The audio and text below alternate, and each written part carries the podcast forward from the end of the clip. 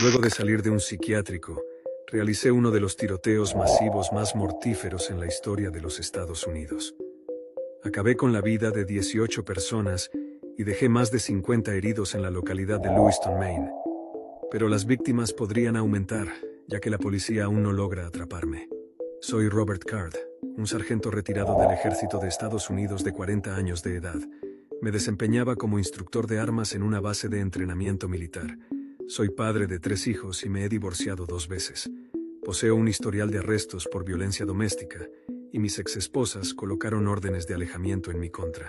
Mi vida daría un giro inesperado a principios de 2023 cuando comencé a escuchar voces. Las voces me pedían hacer cosas terribles. A mediados de año amenacé con hacer un tiroteo en la base militar en donde trabajaba, y por esta razón fui internado en un psiquiátrico durante dos semanas.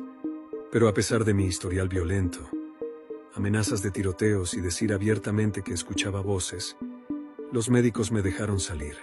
Yo era una bomba de tiempo y aún así fui liberado. Este 25 de octubre de 2023, tomé un rifle tipo AR-15 con mira láser y decidí entrar a un bar a atacar a personas aleatorias. Pero no sería suficiente. Minutos más tarde ataqué un local de boliche que quedaba a unos 6 kilómetros de distancia. Decenas de personas realizaron llamadas al 911, pero aún así logré escapar. Se especula que yo podría haber huido a otro estado. Mi caso pudo haber sido evitado, pero ahora tendrán que lidiar con un lunático con entrenamiento militar que sabe cómo escapar de la policía. ¿Quieres saber algo más? Mis últimas cinco interacciones en Twitter estaban relacionadas con tiroteos. Las señales eran evidentes. ¿Qué opinas de mi caso?